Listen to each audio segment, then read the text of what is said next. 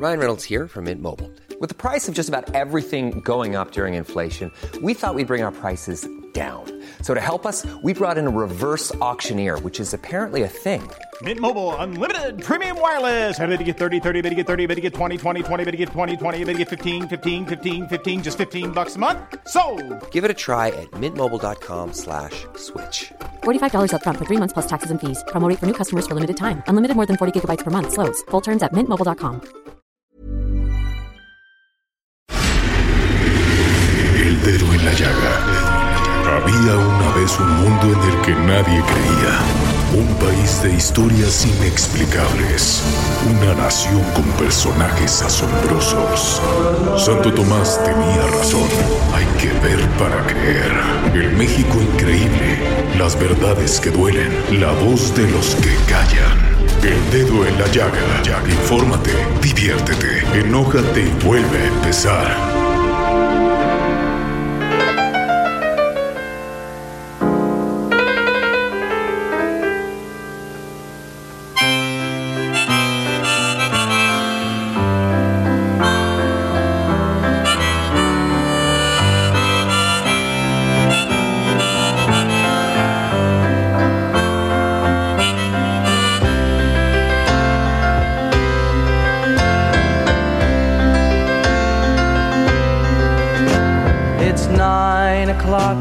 On a Saturday. A regular crowd shuffles in. There's an old man sitting next to me, making love to his tonic and gin.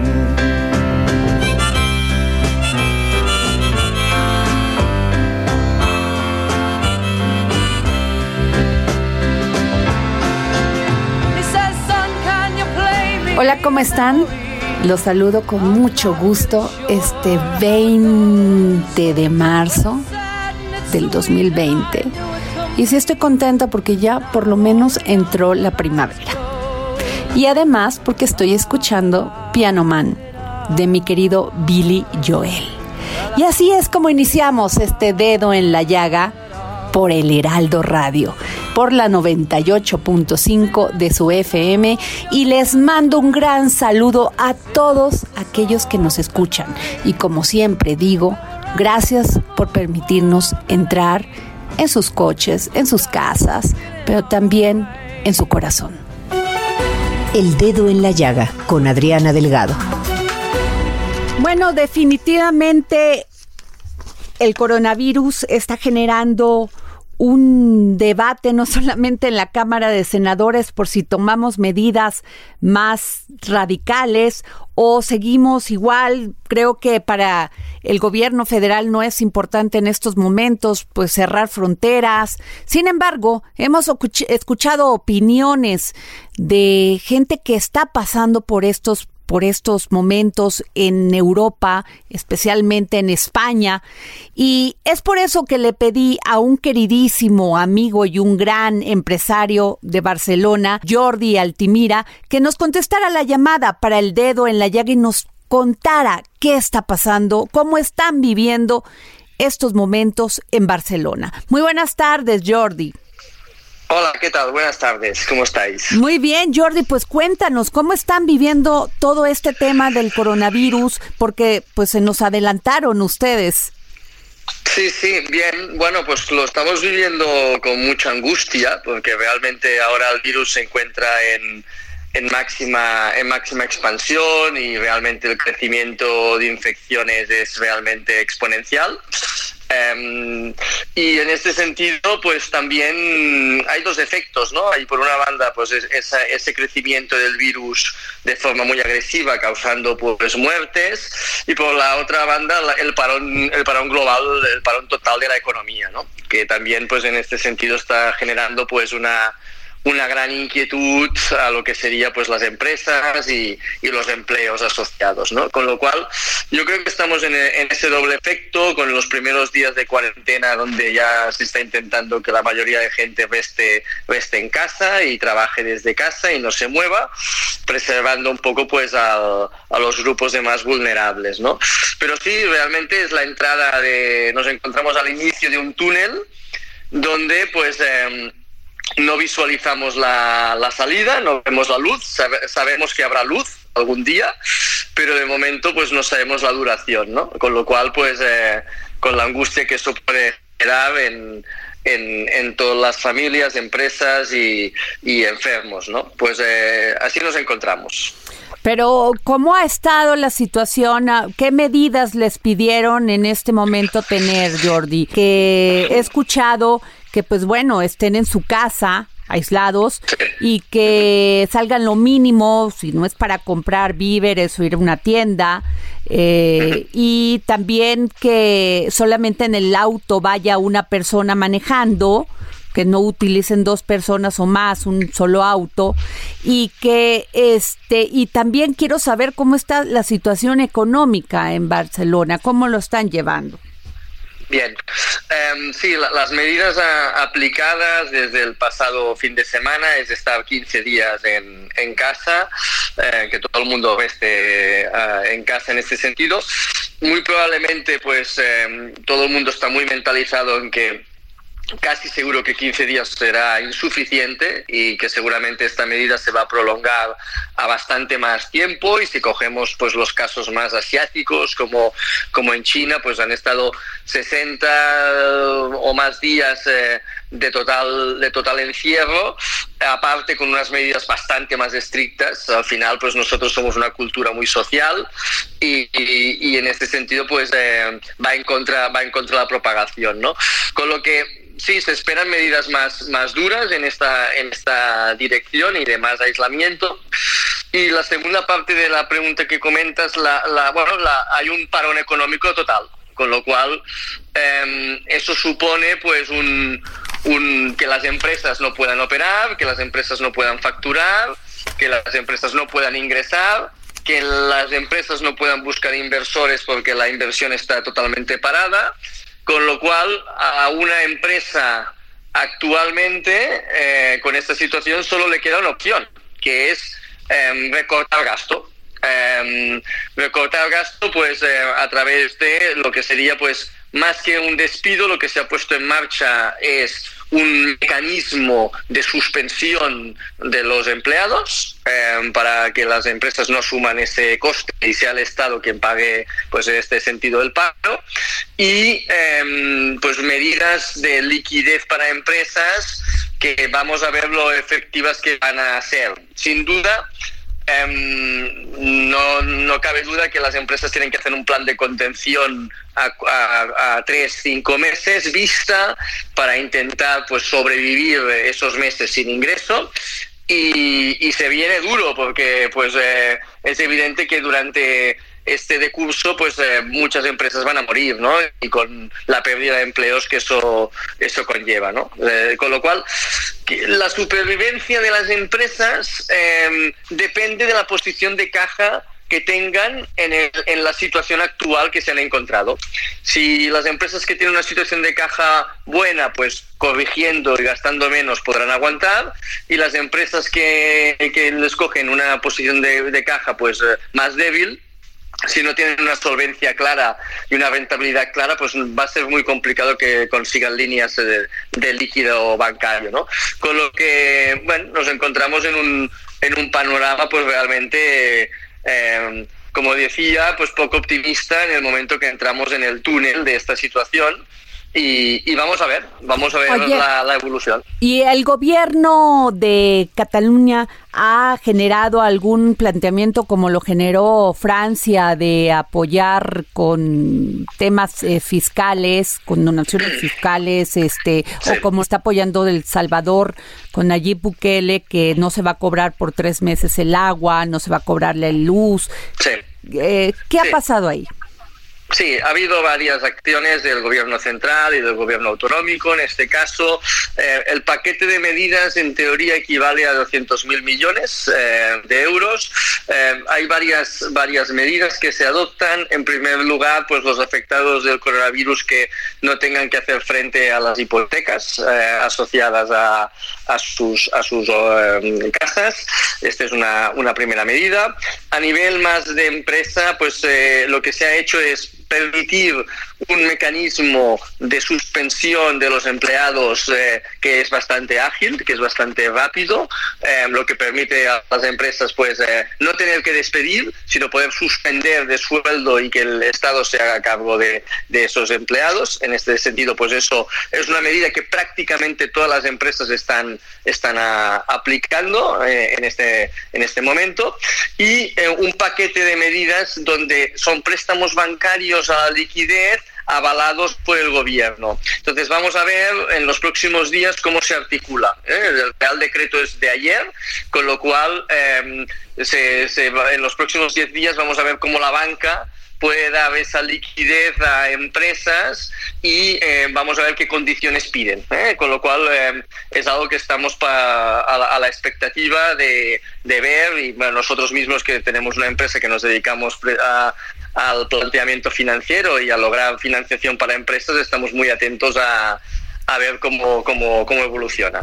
Pues muchas gracias, Jordi Altimira. Gracias por habernos tomado la llamada para el dedo en la llaga. Muy bien, gracias a Hasta vosotros. El dedo en la llaga con Adriana Delgado. Bueno, pero tenemos al doctor José Newman, quien es un gran doctor y Quisiera preguntarle al doctor Newman cómo ve todo esto, no solamente en el tema de la salud, sino también en la economía. El doctor Newman no solamente es psiquiatra, doctor en psiquiatría, sino también es doctor en matemáticas. Así que tenemos dos partes que podíamos, podemos explorar con él. Doctor, muy buenas tardes. ¿Qué tal, Adriana? ¿Cómo estamos? Doctor, pues deme, deme luz, este, luz del cielo para ver cómo vamos a enfrentar estos días donde, pues bueno, todos tenemos miedo de enfrentar esta enfermedad del COVID-19. ¿Qué tan grave es? Y también que me diga en el tema económico y financiero. Pues mire, yo creo que lo que es y lo que se impone es la cautela y la serenidad, porque para empezar es un fenómeno grandotote, ¿no? Cualquier cosa que compromete todo el, globo terráqueo, estamos hablando de grandes proporciones. Y por lo mismo es fácil asustarse. Pero para no asustarse, hay que establecer ciertas proporciones para ubicar el fenómeno y no dejarse ir por una primera impresión. Yo diría en primerísimo lugar que hay la idea un poco de que la aparición de un virus es algo extraordinario. No lo es el universo eh, flota en un océano de virus. Okay. De tal manera que el hecho de que de repente un virus aparezca con ciertas características para la marcha del universo del globo terráqueo es un incidente entre tantísimos.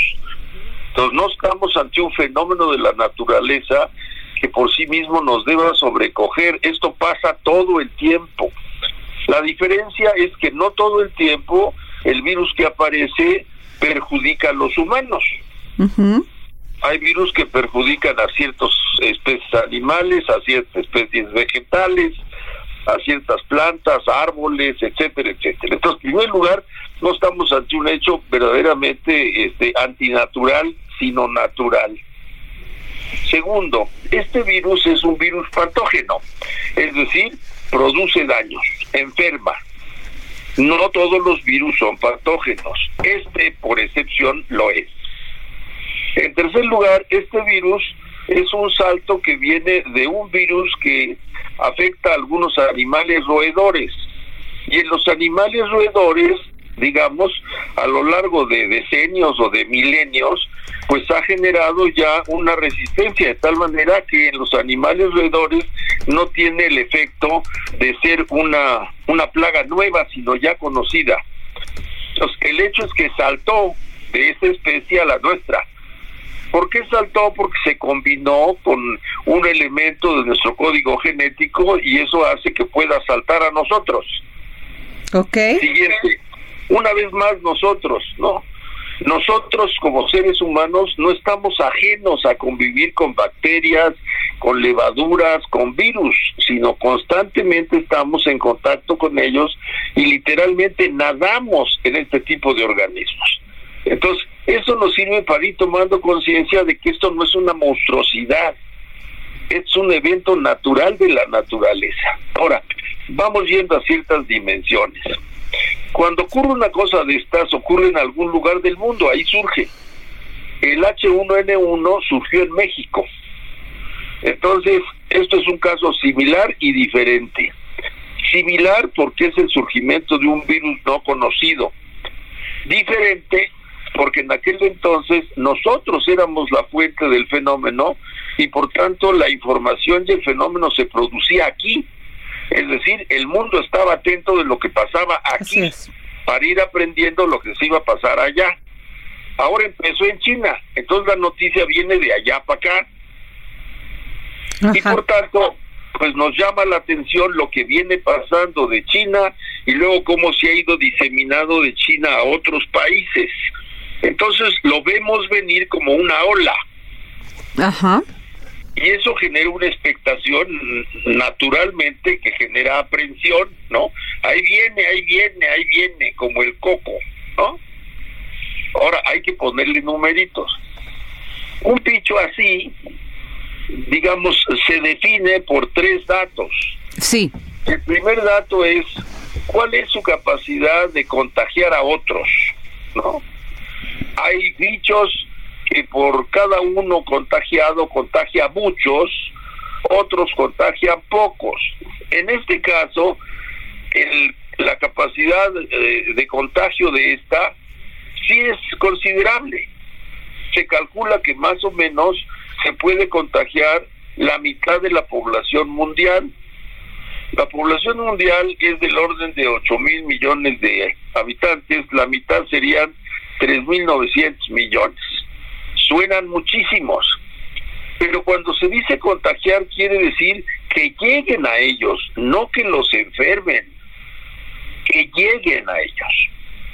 Ahora, el hecho de que el virus llegue a una persona no quiere decir necesariamente que lo va a enfermar, porque depende mucho de las condiciones de la persona. Si me permites, pongo un ejemplo. Por favor. Todos, estudiamos en la secundaria el fenómeno del efecto browniano. En un vaso de agua cristalina soltamos una, una gota de tinta negra. Así es. Y es todo un fenómeno físico ver cómo al cabo de unos segundos la tinta se difunde en la, el agua cristalina, que ya no es tan clarísima como la era, pero dista mucho de ser gris. Y sabemos que es un fenómeno que eh, tiene eh, las eh, son dos componentes. Por un lado, la naturaleza de la tinta y por otro lado, la naturaleza del agua. Si a esa agua le pusiéramos más sal o menos sal, pues el fenómeno cambiaría. Si a esa tinta le ponemos más concentración, el fenómeno cambiaría. Entonces el resultado final no depende solo del virus, sino de lo que hagamos frente al virus. Si tiene una gran capacidad de expansión y nosotros ponemos barreras a esa expansión, su alcance se reducirá. En cambio, si lejos de poner una barrera, creamos situaciones que favorezcan, pues entonces su alcance será mayor. Entonces, no estamos tan inermes frente al virus. No quiere decir que viene algo frente a lo cual no podemos hacer nada. Al contrario, viene algo frente a lo cual tenemos que actuar inteligentemente para que nos cause la menor cantidad de problemas y de perjuicios posibles.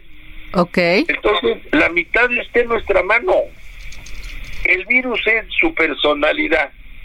Ahora, depende de lo que nosotros hagamos frente al virus. Por tanto, mi primera recomendación sería calma, calma, no nos aloquemos, no nos pongamos nerviosos, no actuemos con impulsividad ni con nervios y sobre todo con ignorancia. Como todo lo que viene, pues hay que entender de qué se trata para saber qué es lo que mejor pudiéramos hacer. Ahora, Pepe, ¿cuáles son los cuáles son los grupos eh, más vulnerables? A esto me refiero niños, mujeres, hombres, eh, de qué edad, en qué condiciones. Ok. Primero déjame dar un dato que para marcar esto. Ya te dije, los cálculos hacen pensar que pudiera llegar a tocar la mitad de la población. Ahora, insisto, el que lo toque no quiere decir que lo se enferme. Entonces vamos a la pregunta que tú me haces. De tocar la mitad de la población, se calcula que más o menos el 84%, el 86% no sufrirá ninguna alteración. Ok. Es decir, sí llegará, sin embargo, llegará, digamos, debilitado o, el estado natural de las personas a las que llegue tendrá una fortaleza física que no los afecte. Entonces, una cosa es ser contagiado y otra cosa es enfermar. Ok. puede ser, puede ser, ¿no? La mitad del globo terráqueo no va a ser contagiado siquiera. Ahora, de la otra mitad, el 86% sí va a tener contagio. Es decir, el virus va a llegar hasta la persona. Ok. Sin embargo, va a llegar en tales condiciones que no le va a hacer nada, nada. Entonces, no nos asustemos, el 86% no le va a pasar nada, porque llega ya debilitado, porque llega al cabo del tiempo, por una serie de consideraciones que no me voy a detener para no hacer esto más largo. Okay. Ahora queda el 14%. El 14% sí puede causarle un problema de salud. Y aquí va lo que tú dices. De ese 14%, en especial a cuatro poblaciones que son más expuestas. Los menores de 5 años tienen muy poco riesgo. Los menores de 5 años tienen muy poco riesgo, repito. A partir de los 5 años, el riesgo empieza a crecer. Entonces, es lógico que nos preocupen los pequeñines. Sin embargo, la condición inmunológica de los pequeñines los hace muy fuertes frente a esto. No nos asustemos por los pequeñitos menores de 5 años. Ellos pueden exponerse a eso. Algún trastorno les va a causar, pero nada más. Ahora, por encima de los 5, entre más edad tengan, mayor es la capacidad de que los afecte y les produzca molestias desde simples hasta más serias y graves. Siguiente grupo, mujeres embarazadas. Piensa que una mujer embarazada vale por dos, es decir, una mujer embarazada está realizando un esfuerzo biológico inmenso. No es difícil entender que si la enfrenta en un momento en donde su organismo está esforzado, gestando, esté más débil. Las mujeres embarazadas. Siguiente, personas que padecen enfermedades crónicas, es decir, enfermedades que debilitan su organismo, diabetes, trastornos respiratorios, problemas cardíacos, problemas hepáticos, ¿Por qué? Pues porque el organismo está debilitado. Ok. Entonces, entre más grande de edad y tiene trastornos de este tipo, mayor es el riesgo. Después, siguiente, entre mayores y tiene no solo trastornos de este tipo crónicos, sino trastornos que no son crónicos, pero que afectan mucho la salud. Tabaquismo, alcoholismo, problemas respiratorios de suyo, pues eso lo hace más expuesto a que el impacto sobre su salud sea mayor. Y finalmente, en esta lógica llegamos a los mayores de 65 o 70 años. Uno, tienen el desgaste propio de la edad. Y segundo, la probabilidad de que padezcan uno de estos dos grupos de enfermedades, enfermedades viejas como la diabetes, pueden tener años con ella, o enfermedades debilitadas como el alcoholismo o como el tabaquismo, pues entonces mayor de edad, desgastado, débil y ya de suyo enfermo, nos hace más expuestos. Entonces, estos son los grupos que hay que cuidar más. Vamos a la práctica, ¿no? Como viene de fuera, entonces el primer contacto pues es el primero que lo trajo hasta acá. Y así van llegando uno y otro y otro. Cada uno de los que llega contagiado pues empieza a mover aquí y lo contagia a otro llega el momento en que el contagio ya es entre los que aquí estábamos. no, no del que llegó. Ajá. Pues hay una primera etapa en donde el contagio corre a cargo de los que llegan con el contagio.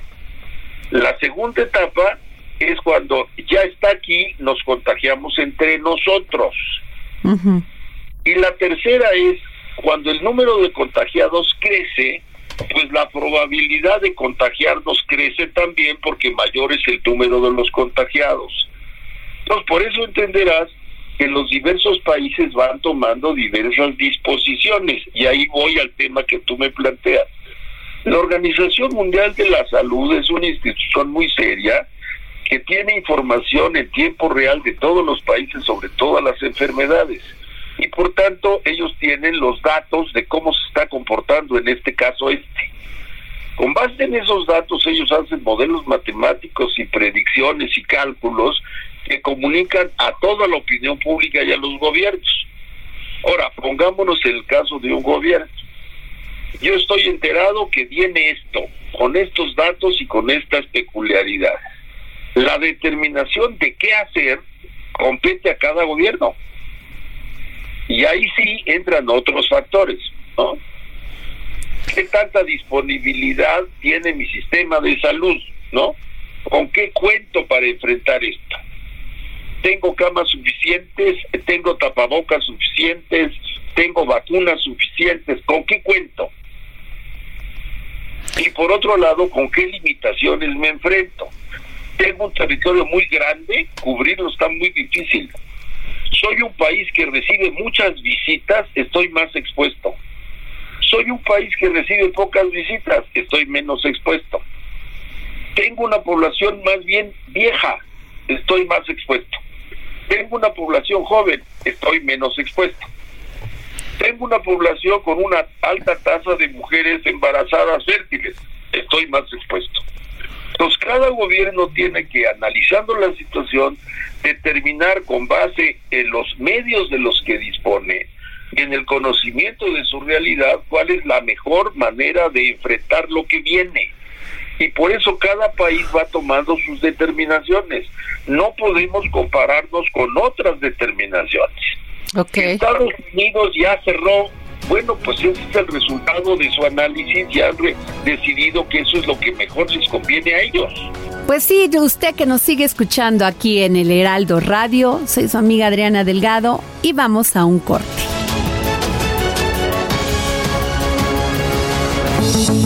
Sigue a Adriana Delgado en su cuenta de Twitter, arroba Adri Delgado Ruiz. Además, te invitamos a enviar tus opiniones y comentarios en texto o por mensaje de audio a través del WhatsApp al 55 25 44 33 34. Y si quieres escuchar El Dedo en la Llaga del Heraldo Radio en cualquier momento y donde quiera que te encuentres, descarga el podcast disponible en Spotify y iTunes.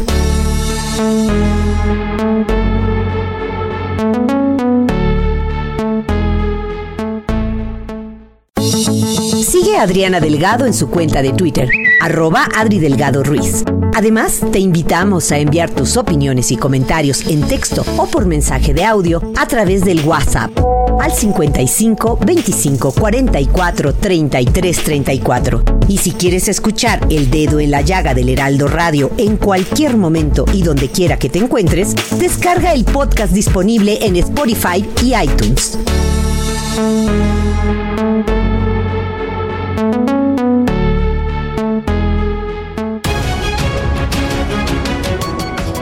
De regreso aquí en el dedo, en la llaga. En Francia ya cerraron fronteras, ya cerraron fronteras también en Canadá, están cerrando fronteras en Chile. ¿Qué saben ellos que no sabemos nosotros, Pepe? Porque todavía nosotros los en México no se han cerrado fronteras. Yo no creo que ellos sepan cosas que no sabemos, porque la información de, de la Organización Mundial de la Salud está disponible para el que la quiera para que la quiera ver. Cualquiera de nuestros escuchas se puede meter a la página, hoy se habla en esos términos, a la página de la Organización Mundial de la Salud y va a encontrar ahí toda la información sobre esto desde el primer dato ocurrido en China, más todos los boletines, más todas las estadísticas. Más bien la pregunta es, ¿qué tienen los estados nacionales, en este caso los países que tú dices, ¿Qué características, qué análisis han hecho para determinar que eso es lo que más les conviene a ellos?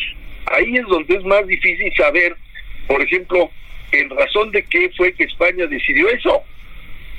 Pues esa información solamente la tiene el gobierno español. Oye, don, Pepe Newman. Ellos conocen a su población, nosotros no. Oscar Sandoval, ¿cómo estás? Oye, ¿cómo estás, Oscar Sandoval, Pepe? Oye, tengo una duda aquí. Em, Dime. ¿Cuánto tiempo en promedio se tarda en desarrollar una vacuna y o medicinas que sean realmente efectivas contra un virus en particular que como este? No hay, no hay una, no hay una norma general. Eh, lo voy a poner así. Eh, puede ser que en el mundo ya hubiera institutos de investigación trabajando en líneas cercanas a esto. Mm. Puede ser que en ningún laboratorio estaban trabajando un tema cercano. Si es lo primero, pues apresurar el paso puede hacer posible que lleguen a la meta en la que estaban trabajando. Estoy pensando, por ejemplo, ya sabemos hoy que un laboratorio israelí en la zona de Galilea, que precisamente estaba trabajando coronavirus, pues porque ellos estudian la población animal del desierto. Órale. Y entonces ellos ya tenían un trabajo muy avanzado sobre el particular. En cuanto esto surge, ellos le ponen lupa a lo que ya llevan avanzado eh, hacen las adecuaciones al protocolo de investigación y de hecho antier informaron que ellos ya tienen una propuesta de vacuna. Ok. Una propuesta significa ahora la tienen que probar. Claro. Porque tienes una fórmula que teóricamente esta va a funcionar. Ok, ahora hay que aplicarla. Ahora hay que medirla. No vaya a ser que resulte peor el caldo de la enfermedad. Entonces ya tienes una. Por otro lado, hay dos laboratorios comerciales que también ya han dicho. El primero es una, un laboratorio académico judío. Los otros dos son laboratorios europeos que han dicho que estaban trabajando en temas cercanos y por tanto ya tienen en este momento dos propuestas. Propuesta quiere decir, ya las van a someter a la aplicación, pero la aplicación tiene que ser de laboratorio, ¿no? Claro. Bajo condiciones controladas. Entonces, estas propuestas que ya están, digamos, eh, disponibles, aunque no sea al público, pues pueden tardar semanas o pocos meses en que las prueben, que sería la mejor hipótesis, ¿no? Claro. Seis, ocho semanas, tres, cuatro meses en lo que hacen las pruebas. Si las pruebas resultan afortunadas, pues entonces estaríamos ante una vacuna muy próxima. Ahora, Imagínate que ningún laboratorio hubiera estado trabajando temas cercanos, tendría que empezar desde cero. Y entonces sí, pues meses o años. Claro. Primero lo primero porque tenemos ya buenos indicios de que hay tres, tres propuestas que en breve, si no es que ya, van a empezar a someter a la prueba estadística y de laboratorio y de aplicación general a una muestra para saber si funcionan. Si funcionan, pues las autoridades sanitarias de cada país les darán la autorización para que se puedan aplicar. Y, Esa sería una muy feliz noticia. Y Pepe, te quiero hacer otra pregunta. Dime. ¿Por qué la gente se abalanza a los centros comerciales, a estas tiendas, a los supermercados para comprar papel de baño? Eso es muy peculiar. ¿Por qué papel de baño, verdad? ¿Por qué, Pepe? Tú pues que eres un gran psiquiatra. Lo, lo del papel del baño me llama mucho la atención. No le encuentro explicación al papel de baño. Yo hubiera pensado que lo que más puede apremiar es llevemos comida, ¿no? Pues yo también pienso eso. pues sí, a mí me hizo mucha gracia. Pero en general la pregunta es, cuando hay una alarma, ¿no? Una alarma quiere decir se rompe la, la, certidumbre. Todos nosotros vivimos con un marco más o menos de certeza, ¿no? Sabemos a qué horas vamos a trabajar, a qué horas salimos, cuánto cuesta tal cosa, cuánto va a costar el mes que entra, a qué hora se apaga la luz, en fin. De pronto aparece un factor de incertidumbre, ¿no? Que ahí viene esto, ¿no? que unos dicen esto y que unos dicen el otro, entonces ¿cuándo va a llegar? Y va a pegar muy duro y no, y entonces este si nos van a encerrar, pues no voy a poder salir, entonces una vez salgo a comprar. Pero por otro lado, pues no nos han encerrado, entonces puedo salir otra vez a comprar. Entonces a lo mejor ya me pasé y compré de más. Es decir, se desorganiza la conducta. Y cada quien eh, tiene una alarma diferente, ¿no? Unos dirán, pues ante la perspectiva de morir me tengo que hacer mi testamento y entonces tendríamos notarías, eh, digamos, eh, muy atiborradas. Otro diría, híjole, tengo que terminar, no sé, el trabajo tal, entonces no voy a salir de mi casa, me voy a encerrar a hacerlo. Otro diría, como tú dices, bueno, una cosa que es común a todos, pues comida, por si luego no podemos salir, ¿no?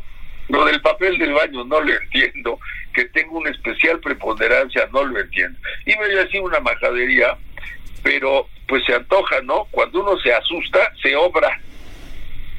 Ok. Entonces, si estoy muy asustado, ¿no?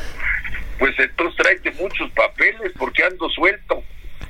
Es una, es una tontería, pero es lo único que explica lo del papel del baño, ¿no? Ahora, eh, volviendo al punto, yo diría, la información del virus está disponible para todos, esa no es propiedad de nadie. Cualquiera que quiera averiguar, métase a la página de la Organización Mundial de la Salud. Y ahí, y ahí sacamos toda la información. Ahí está toda la información, todo lo que se va sabiendo del virus, ahí está, todo. Lo más importante es estar informados, estar informados. Al gobierno le toca asimilar la información, decidir qué hacer con base en los recursos con los que cuenta, hacer planes para enfrentar lo que viene y saberlos comunicar. No basta con hacer un plan, hay que comunicarlo bien para que todos entendamos. Y si queremos que no haya mucho nerviosismo y salgamos, a comprar papel del baño, pues necesitamos una información clara que nos diga, está pasando esto, vamos a hacer esto y lo vamos a hacer con calma. Yo diría que en este momento que estamos viviendo, porque dentro de una semana va a haber muchísimos más casos contagiados, muchísimos, muchísimos. Entonces, vamos caminando hacia el corazón de la epidemia. Okay. No estamos al final, estamos al principio. Ok. Estamos como estaba China, como el 7 de enero. El primer caso en China ocurrió el día 2 de enero. El primer caso aquí ocurrió hace 10 días, ¿no? El que nos trajeron de por allá. Entonces vamos entrando a la lluvia. Entonces tenemos que ir tomando precauciones. ¿Qué vamos a hacer cuando estemos a mitad del chaparrón? Yo diría, primero, guardar la calma. Segundo, si no tenemos que exponernos, no nos expongamos, no asistamos a grupos grandes de gente, no nos pasa nada. Porque si vamos donde hay mucha gente, lo único que hacemos es exponernos a mayor probabilidad de contagiarnos. Entonces, con toda la prudencia, si podemos no ir al partido de fútbol, pues va a haber muchos, no vayamos. Oye, Pepe, pero yo veo a la gente en la calle como si nada. Ese es el otro aspecto, ¿no? Es el otro aspecto, el que no ve y entonces burla y dice, no, no, a mí el virus me la persina, ¿no? Pues sí, es otra vez. Pues ya ves en el Vive Latino. Información tenemos que ser conscientes de que viene un contagio, estamos entrando un contagio. Entonces, uno, expongámonos lo menos posible a las grandes concentraciones. Uno. Dos, en el contacto con la gente con la que sí veamos, mantengamos la distancia de un metro, metro y medio. Porque como el contagio está en la saliva, cada vez que hablamos literalmente bañamos de pequeñas partículas de saliva el entorno, entonces un metro y medio. No nos demos de besos, ni nos toquemos, ni nos abracemos. Con toda cortesía, yo no dudo que mi compañero se baña, ¿no? Y no es porque apeste, es simplemente yo te tengo que cuidar para que tú al hablar, ¿no? No me contagies. Yo me pongo lejos para que yo al hablar no te contagie. porque yo no sé si tú estás contagiado o si yo soy contagiado. Ok. Tercero, lavémonos las manos tantas veces como nos acordemos. ¿Por qué? Porque sin darnos cuenta tocamos la perilla de una puerta, el barandal de una casa, nos recargamos en la puerta de un edificio, eh, pagamos con monedas un café, es decir, tocamos cosas que otros tocan. Entonces, cada rato lavémonos las manos. ¿Cuántas veces? Muchas, muchas. Cuarto, traigamos un tapabocas. Si yo empiezo a estornudar y creo que yo puedo estar contagiado, entonces la primera pregunta es, ¿me voy a un centro de salud? No, no porque a lo mejor llegas a generar una aglomeración cuando tú no estás en ese caso, ¿no? Es decir, yo tengo tos, tengo fiebre, puedo estar contagiado. Voy a correr a un centro de salud, no tengo que pensar. Tengo 27 años y soy sano. Puede ser que esté contagiado, pero no me va a pasar nada. Entonces, en lugar de correr, le dejo el lugar a una persona de la tercera edad para que la atiendan.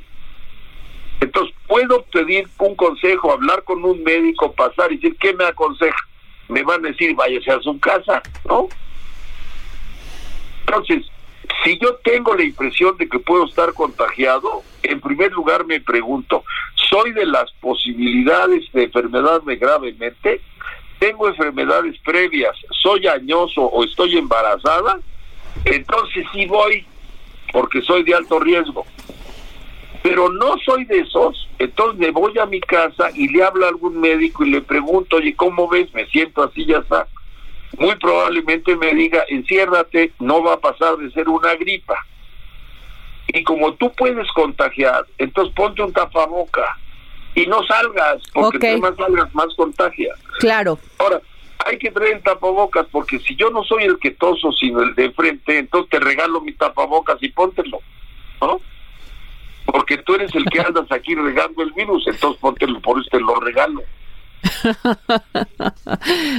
Ah, pues muchas gracias, José Newman. Gracias, doctor, por habernos tomado esta llamada para el dedo en la llaga.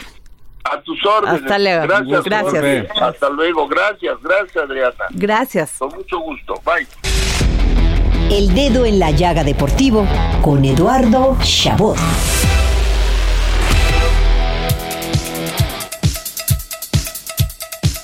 Hola Adri, amigos que nos escuchan cada viernes en el dedo en la llaga, pues los deportes con una pausa importante debido pues a esta pandemia que ha ido creciendo y creciendo. Lo adelantábamos la semana pasada, iba a ser complicado que, que la Liga Mexicana se mantuviera mucho tiempo más, eh, a sabiendas de que esto iba a empeorar con el tiempo.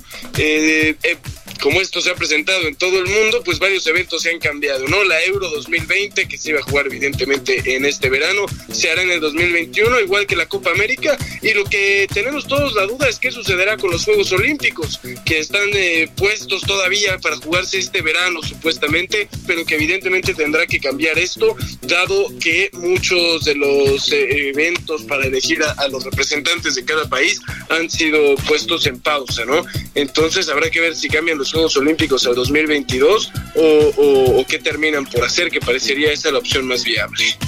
En la NBA también esto ha crecido como era evidente, ¿no? Después de que empezara una crisis con los jugadores de, de, Utah, con Rudy Gobert, con Donovan Mitchell. Ahora son cuatro los jugadores de los Nets de Brooklyn que ya han dado positivo al COVID-19, entre ellos Kevin Durant, la gran estrella de este equipo, que sin síntomas aún, eh, pues presenta este cuadro que se ha vuelto pues evidentemente el tema principal casi eh, en todo el mundo.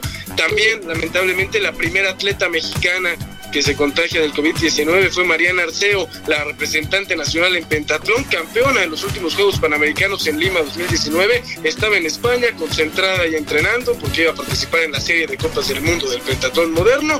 Y bueno, le hicieron la prueba, salió positivo y ya la regresaron a México. Ahora se mantiene en observación en el Instituto Nacional de Enfermedades Respiratorias, donde pues le volverán a hacer la prueba a espera de que empiece a, a cambiar su situación. Mientras tanto, como mencionábamos en los Juegos Olímpicos, pues eh, no se ha dictaminado nada aún, estamos todos a la espera de ver qué hace el Consejo Olímpico Mundial, pero mientras tanto, pues mencionar un poco de lo que son los mexicanos en este en estos clasificatorios. Por el momento, prácticamente asegurados que veremos a cuatro mexicanos en plazas de golf, uno en judo y cuatro en triatlón, mientras que estamos muy cerca de tener dos en ciclismo de montaña, cuatro en esgrima, seis en pesas y dos en tenis. Así las cosas en los deportes, en lo poco de deportes que tenemos en estas semanas, dado que evidentemente pues el COVID-19 ha terminado con casi todas las competencias alrededor del mundo. El dedo en la llaga con Adriana Delgado.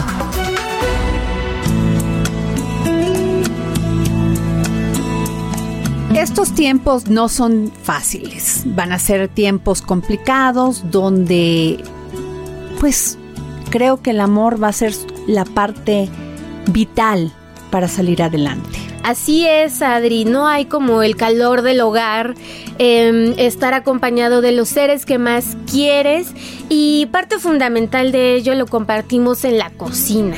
Los sabores, los aromas, no hay nada que te apapache más que una comida casera. Y estos días nos dan la oportunidad justamente de conocer a nuestra familia, de rescatar recetas, de hacernos uno con toda nuestra familia y salir adelante nutridos no solamente por el estómago, sino con el corazón y con todos nuestros sentimientos bonitos. Así es, y es por eso que le pedimos a mi querida Miriam Lira que nos diera tips para que en estos días, señor, si usted cree que va a estar descansando, no, ¿eh? Tiene que, este es el momento que se aplique y que pueda cocinar con sus hijos. Así es, sí, sí, Y que pueda compartir con ellos estos momentos que pues no se antojan fáciles, pero que podemos hacer de esto un momento feliz para la familia. Así es, y recuerden que los mejores eh, momentos, los recuerdos, muchos de ellos están basados en, en, los olores, en todo lo que te transmite la comida. Eh, entonces, pongamos de nuestra parte de verdad eh, hacer una despensa entre todos, este, colaborar en picar cosas, en hacer la carnita, incluso un asado podemos hacer, porque no? El caso es estar juntos, compartir y cuidarnos. Este, la, la alimentación saludable va a ser un factor clave para no este, sentirnos débiles, para tener el sistema inmunológico fuerte y pues el cariño también que te da la familia te ayuda a que, que se mantenga. Muy bien, pues vamos a estas recetas. Gastrolab con Miriam Lira. La comida en los tiempos del coronavirus.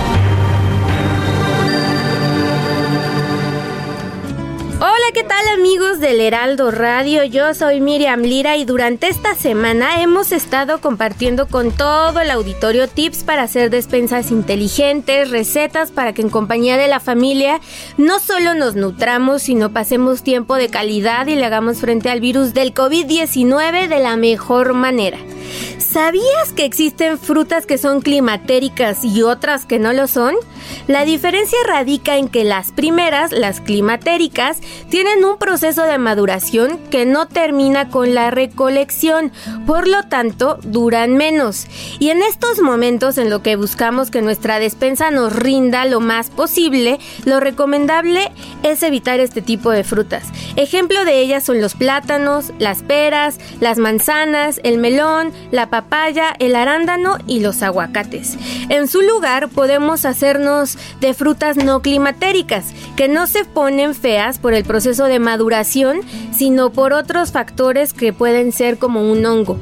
Ejemplo de ellas son las naranjas, las toronjas, mandarinas, limones, pepinos, piñas, que además aportan un gran contenido de vitamina C. La receta que hoy les voy a compartir es un postre que pueden hacer en familia. Es muy fácil y delicioso. Es un flan de naranja. Este flan es pues muy clásico en todo México, nada más que ahora vamos a agregar a esta receta clasiquísima el toque de naranja que nos va a aportar las vitaminas C que tanto necesitamos en estos tiempos. Las porciones van a ser 8 y los ingredientes son los siguientes. Una taza de azúcar, una taza de leche condensada, una taza de leche evaporada, una taza de queso crema, 5 huevos, un cuarto de taza de jugo de naranja, suficiente ralladura de naranja, así que pongan toda la que quieran, entre más más rico, una cucharada de almidón de maíz, una cucharadita de vainilla líquida, gajos de naranja para decorar, menta también para decorar. Y lo primero que vamos a hacer es un caramelo. Vamos a derretir el azúcar a fuego medio y lo vamos a verter en un molde. Lo vamos a dejar enfriar a temperatura ambiente y mientras vamos a poner a precalentar el horno a 190 grados. Para el flan vamos a licuar la leche condensada, la leche evaporada, el queso crema, el jugo de naranja, la ralladura de naranja, el almidón de maíz, la vainilla y todo esto lo vamos a verter en un molde. Vamos, esta mezcla la vamos a tapar con aluminio y la vamos a meter a hornear a baño María por 50 minutos a 190 grados. Luego de que pase todo este proceso, lo vamos a dejar enfriar y lo vamos a refrigerar durante una hora. Vamos a desmoldar el flan y lo vamos a decorar con gajos de naranja y menta. Ya ven qué fácil es.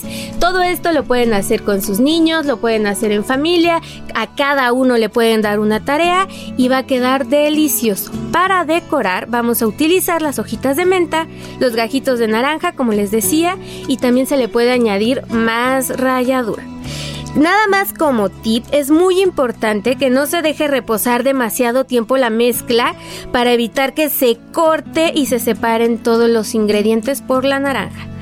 Cuídense mucho, nos escuchamos después con otras recetas.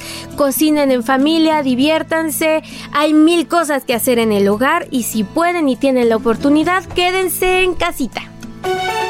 El dedo en la llaga con Adriana Delgado. Muchísimas gracias por habernos escuchado y nos vemos para seguir poniendo el dedo en la llaga.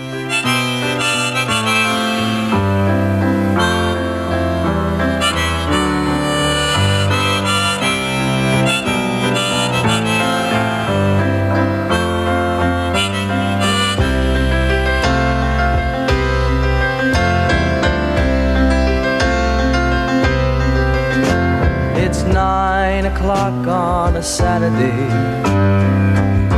A regular crowd shuffles in. There's an old man sitting next to me, making love to his tonic and gin.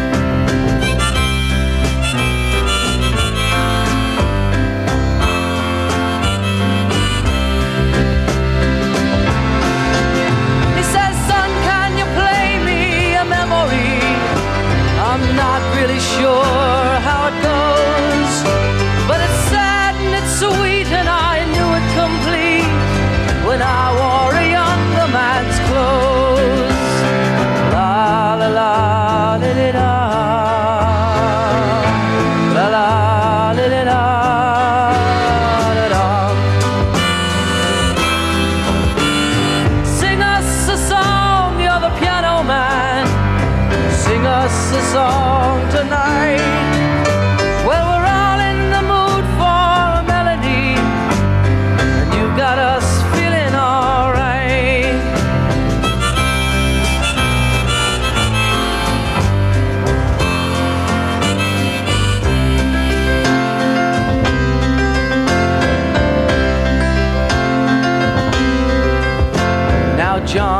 Bar is a friend of mine.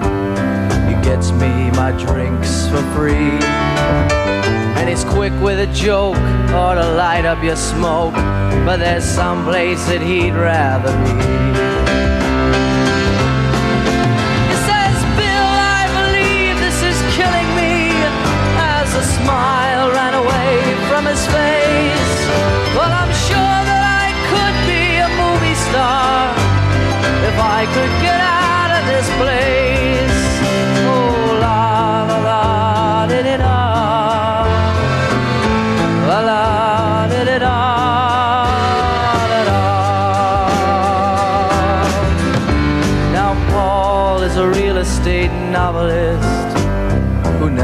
time for a wife. And he's talking with David, who's still in the Navy and probably will be for life.